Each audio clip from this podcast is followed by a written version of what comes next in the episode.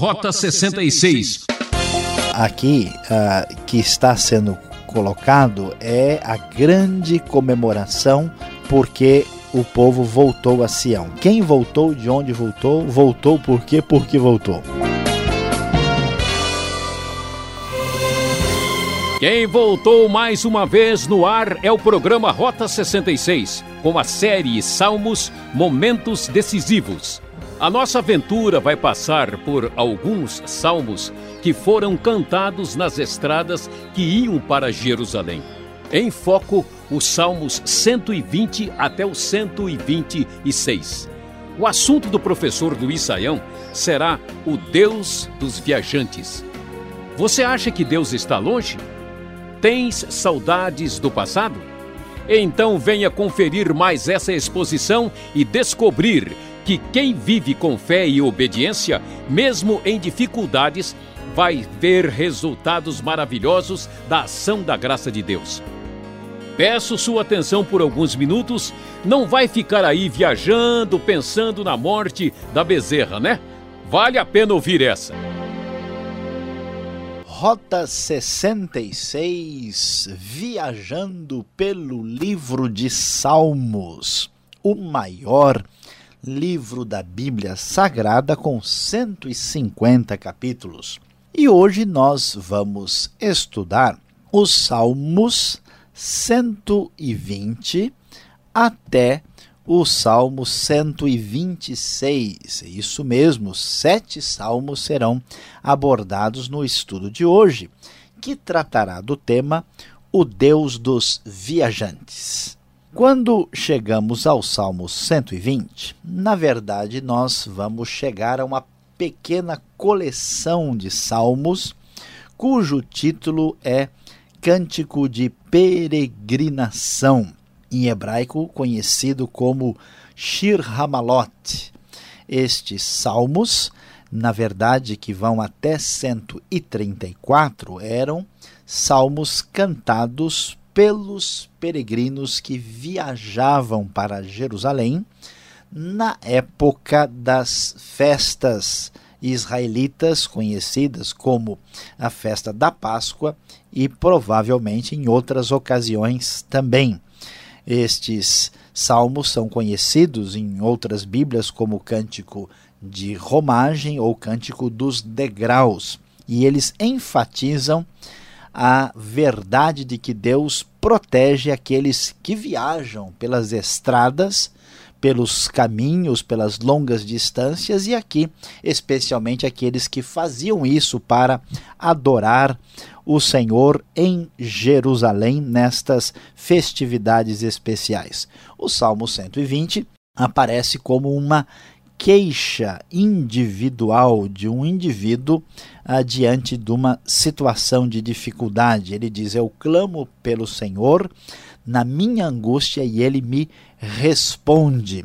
Diante do seu clamor ao Senhor, ele que se apresenta como um homem de paz e contra os seus inimigos que são de guerra, ele confia em Deus que castigará com flechas afiadas de guerreiro e com brasas incandescentes de sândalo.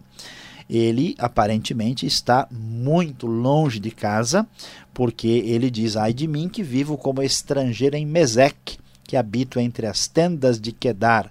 As localidades são muito distantes, uma ponta para a região do sul, mais para os lados da Arábia, outro para a Ásia Menor. Não temos certeza onde ele está, mas ele está longe de casa e está vivendo no meio de estrangeiros e tem aí o grande desejo de receber a bênção de Deus numa circunstância difícil como essa. O Salmo 121 e o 122 são propriamente um hino dos próprios peregrinos. E aqui você vai entender uh, os salmos que muitas vezes você ouviu e não sabe por que, que ele diz o que diz.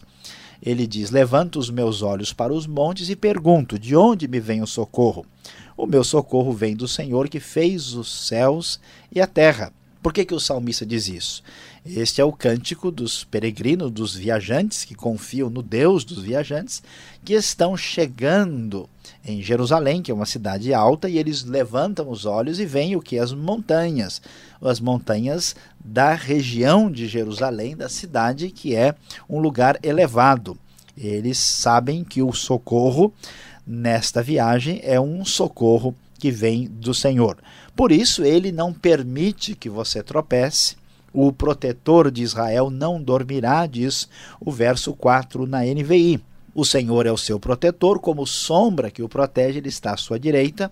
De dia o sol não ferirá, nem a lua de noite. Como eles viajavam, assim como muitas pessoas que pegam aí muitas centenas de quilômetros pelas estradas do país, ele sabe muito bem que o sol, num lugar quente como a Palestina, a região de Israel, é muito perigoso. Então ele confia em Deus que não permitirá que o sol seja um grande prejuízo e nem a lua de noite, especialmente porque na antiguidade se acreditava muito nas influências negativas da lua sobre a pessoa. Daí a palavra lunático, como nós a conhecemos aí do, a, da, da, do palavreado mais popular, referindo-se às pessoas que têm problemas mentais. O Senhor, portanto, protegerá a sua saída e a sua chegada desde agora e para sempre. Entendemos aqui como este salmo mostra que Deus é o Deus dos viajantes. A mesma coisa se percebe no 122.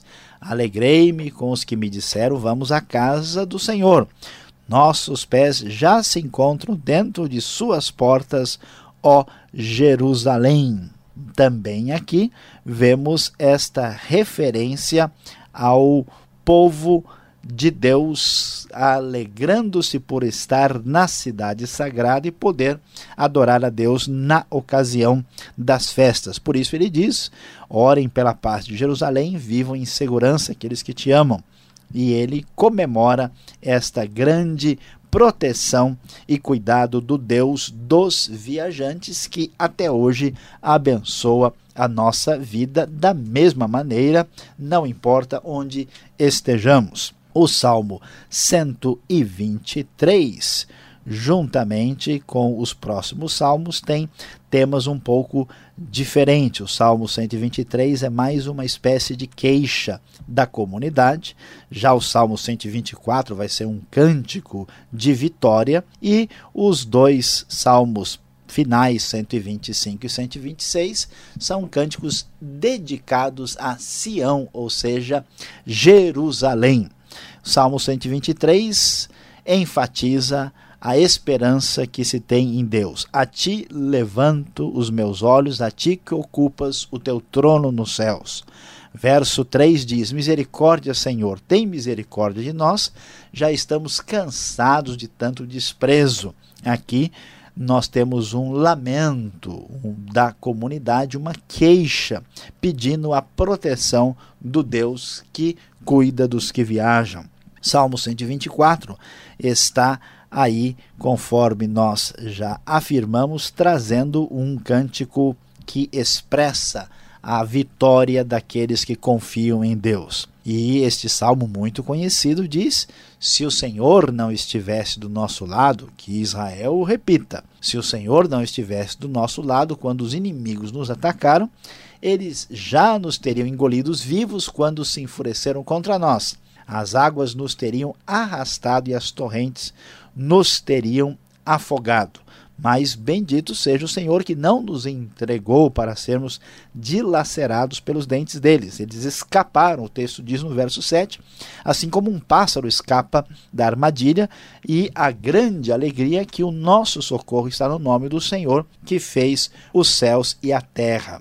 E os dois salmos finais da nossa abordagem sobre o Deus dos viajantes apresentam aí uma grande expressão de confiança em Deus, comemorando a beleza e o aspecto majestoso de Sião de Jerusalém. O salmo diz, o 125, os que confiam no Senhor são como o monte Sião, que não se pode abalar, mas permanece para sempre.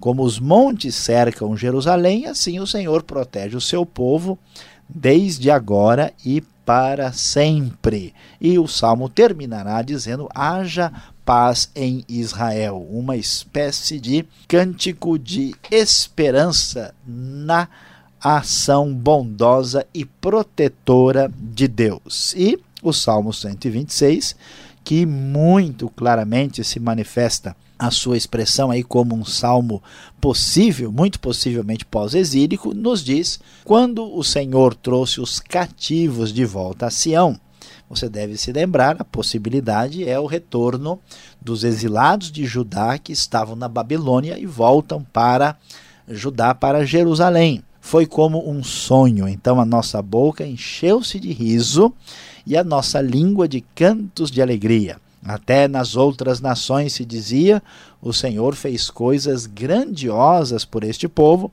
Sim, coisas grandiosas fez o Senhor por nós. Por isso estamos alegres. Senhor, restaura-nos, assim como enches o leito dos ribeiros no deserto. Aqueles que semeiam com lágrimas, com cantos de alegria colherão. Aquele que sai chorando enquanto lança a semente voltará com cantos de alegria trazendo os seus feixes. Veja bem que muitas vezes, muitas pessoas que estão acostumados a acostumadas a louvar e cultuar a Deus, não valorizam tanto este momento neste salmo, não se trata simplesmente de uma pessoa que está um pouco longe do templo, um pouco longe de Jerusalém. É a comemoração, é a grande felicidade de ter de volta a própria terra, a própria cidade de Jerusalém e agora a oportunidade de adorar a Deus lá no templo, lá junto com todos os judeus que adoravam ao Deus de Israel. E aqui nós vamos descobrir que tantas vezes nós não reparamos como aquilo que temos é muito bom e é muito importante. Esses cânticos de peregrinação mostram como as saudades do culto, as saudades de estar na cidade onde se expressava de maneira simbólica a presença de Deus de modo especial, toma conta do coração desses peregrinos que se voltam para Deus. E o mais importante de tudo é destacar que o Deus de Israel, que se imaginava estar para alguns judeus limitado ao templo e a Jerusalém, ele permanecia como Deus verdadeiro, como Deus bondoso, como Deus protetor, que tomava conta dos seus amados, dos seus peregrinos, mesmo quando eles estavam tão longe. Afinal de contas, o Deus de agora é o mesmo Deus de antes, e este Deus que aqui anunciamos é também o Deus dos viajantes.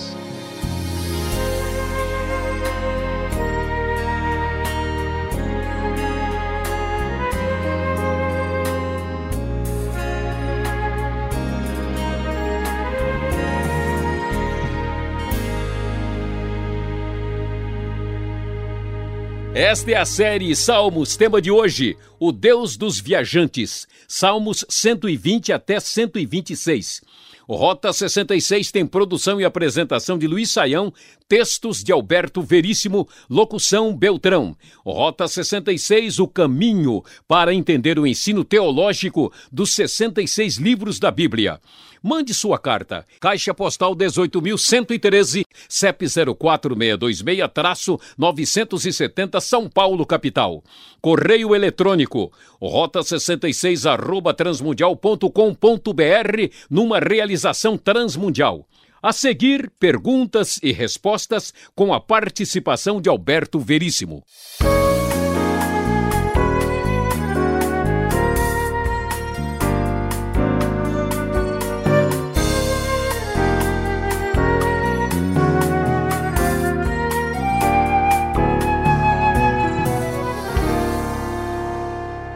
A segunda parte do programa traz as perguntas, as dúvidas. E eu não vou viajar nas perguntas, não, professor Saião, mas eu queria começar a discutir sobre esta questão dos viajantes. Que valor tem viajar tanto para adorar a Deus? Se Deus é onisciente, onipresente, ele não está em todos os lugares, por que eu tenho que me deslocar até um determinado lugar então? Pois é, pastor Alberto, aqui nós vamos observar ah, que o povo de Judá vai para Jerusalém em função desse contexto histórico que temos aqui. Ah, na verdade, havia uma consciência de que Deus estava agindo em toda parte, mas se entendia que Deus habitava de maneira particular e especial ah, no templo em Jerusalém. Então, esta ida para lá tinha a finalidade de fazer esse culto especial a Deus. Alguns textos bíblicos nos dão a ideia de que algumas pessoas no contexto do Israel antigo imaginavam que Deus não iria, vamos dizer assim, ser a, a, alcançado, né, adorado num lugar a, diferente ou estrangeiro. Né? Como é que a gente pode adorar Deus numa terra estranha? Deus não está lá da mesma forma. Então existia isso, mas há um elemento a mais aqui que é né, o retorno para a terra, é o, estar junto com toda a comunidade. Né?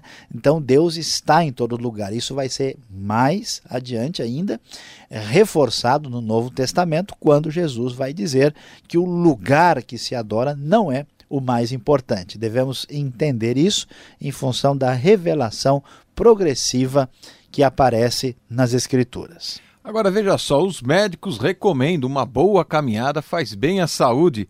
Professor Saião, a peregrinação ela é aconselhável então? Quais os benefícios nós sairmos aí com o pé na estrada? Pois é, pastor Alberto, essa é uma questão bastante delicada. Devemos aí entender a maneira como o Israel antigo adorava a Deus. Era uma maneira comunitária, era ah, num determinado momento festivo, quando todos iam juntos para, ah, vamos dizer, louvar a Deus. O grande, a grande questão é que a nossa religiosidade ocidental em grande parte, ela é muito racional, é uma ideia de muito apenas entender a Deus. E no Antigo Testamento, na fé de Israel, há uma grande ideia de celebração comunitária. Nesse aspecto, isso é importante. Então, veja bem. Se alguém faz uma peregrinação para demonstrar seus valores e ideias, se alguém faz uma peregrinação com a finalidade né, de uh, ter aí um, um, grande contato comunitário e expressar comunidade a fé que temos em Deus com bastante alegria e festividade, isso é bom. Agora, se essa peregrinação tem um conceito de que eu estou adquirindo méritos perante Deus porque eu estou sofrendo, ou se essa peregrinação tem uma ideia de que eu vou comprar ou conseguir a minha salvação uh, por causa do que eu estou fazendo, aí o conceito é muito diferente do que aparece nas escrituras. Então devemos aí entender a peregrinação desta forma sem viajar na maionese na hora de interpretar o texto bíblico. Olha, tem gente que caminhava longas distâncias, mas o Salmo 126 aqui, será que estas lágrimas, este choro, não é porque as pessoas estavam, né, com sangue, suor e lágrimas fazendo a sua peregrinação? Por que fala-se tanto em lágrimas e choro aqui no Salmo 126? Pois é, pastor Alberto, o conceito ah, aqui ah, que está sendo colocado é a grande comemoração porque o povo voltou a Sião. Quem voltou, de onde voltou, voltou por quê, por que voltou né? é o povo de Judá que voltou da Babilônia depois de 70 anos de cativeiro ou mais, porque nós tivemos várias, vários retornos com Esdras, Neemias, Zorobabel. E aqui nós temos muito provavelmente uh, o retrato daquela ideia de que eles talvez não acreditassem que o retorno teria sido possível. Eles imaginavam, um dia a gente vai voltar, um dia a gente vai chegar lá. Então, eles esperaram isso o tempo todo com lágrimas, com choro, né? E agora eles têm o resultado exatamente manifesto desse retorno para a cidade sagrada, para Judá, para Jerusalém, e este é o contexto de comemoração de quem esperou tanto para retornar a cidade de Jerusalém. Eu também tenho um sonho, uma esperança. Ah, um dia eu vou fazer uma viagem de turismo para Jerusalém, vou ver os lugares bíblicos. E o foco dos salmos aqui apresentado, do 120 ao 126, fala muito sobre Jerusalém. O foco é todo esse. Os religiosos hoje em dia, eles estão nesta prática, né? Todo mundo incentivando a conhecer Jerusalém. É válido isso? Pois é, pastor Alberto, veja bem, é importante ah, destacar que Jerusalém é o lugar onde está o templo, depois o templo é inclusive reconstruído aqui, e é o centro religioso que marca a unidade do povo de Israel. E na teologia ainda do Antigo Testamento se imagina um Deus ainda bastante restrito aos limites de Israel. Por isso, há um foco aqui maior no valor ah, de Jerusalém e das terras, vamos dizer assim, ah, sagradas do Antigo Testamento. No Novo Testamento, o foco é modificado.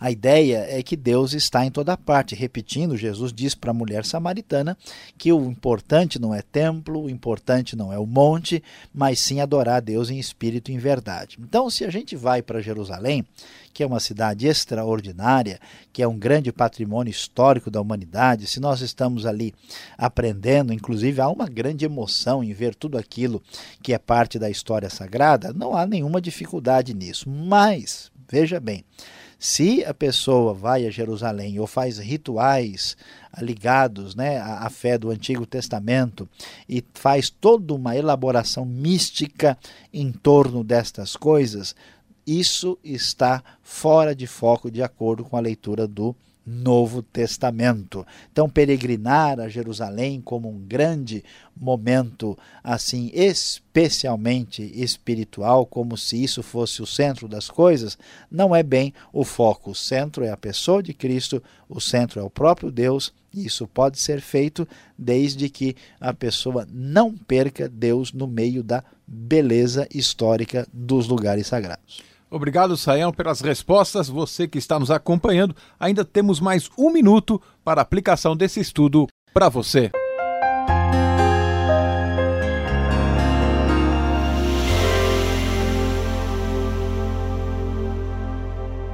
Hoje no Rota 66, você acompanhou conosco o estudo dos Salmos 120 prosseguindo até o 126. Estudamos os famosos cânticos de peregrinação e falamos sobre o Deus dos viajantes. Como pudemos observar, estes salmos mostram bastante uma característica muito clara na nossa brasilidade, no nosso contexto nacional.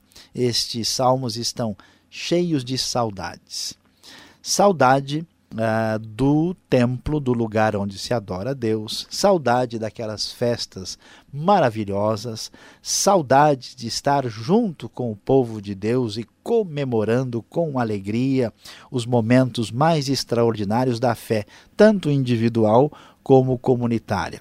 Você que está aí nos ouvindo através das ondas deste rádio. Talvez olhando para o passado, teve um momento tão extraordinário com Deus. Talvez teve momentos tão expressivos em alguma comunidade cristã, em alguma igreja, e você parece que está viajando há muito tempo distante disso.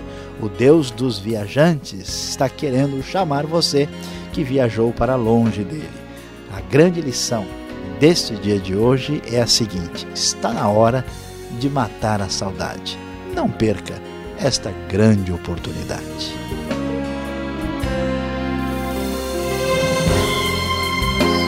Rota 66 de hoje chegou ao fim. Eu, Beltrão, espero você nesta sintonia e horário com mais um estudo da série Salmos. Para conhecer mais esse ministério, visite o site transmundial.com.br. A paz do Senhor e até o próximo programa.